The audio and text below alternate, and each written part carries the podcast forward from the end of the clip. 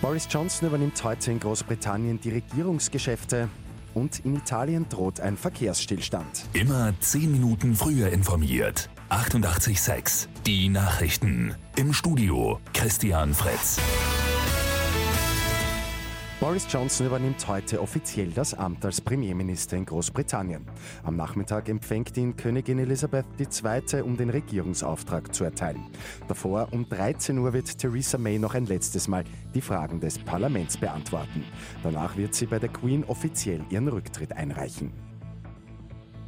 ÖVP-Generalsekretär Karl Nehammer hat die umstrittene Vorgehensweise in der Schredder-Affäre mit Angst vor Datenleaks begründet.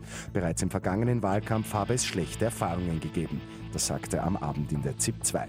Die Vorgehensweise des Mitarbeiters, die Festplatten unter falschem Namen zu vernichten, hat Nehammer falsch und unkorrekt genannt.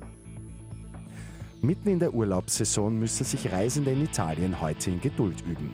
Gewerkschaften haben zu Streiks im gesamten Verkehrssektor aufgerufen. Das wird zum einen den öffentlichen Nahverkehr in Städten wie Mailand, Venedig oder Rom betreffen, andererseits aber auch Bahn, Taxis, Schiffe und Autobahnen. Und die Post in Wien setzt mit einem Pilotprojekt auf Nachhaltigkeit und Umweltschutz. Die gute Nachricht zum Schluss. In den nächsten drei Monaten wird im dritten Bezirk mit E-Lastenrädern zugestellt. Und zwar soll die gleiche Leistung, sprich genauso viele Pakete wie mit einem Dieselfahrzeug, an die Kundinnen und Kunden gebracht werden. Mit 886 immer 10 Minuten früher informiert. Weitere Infos jetzt auf Radio 886 AT.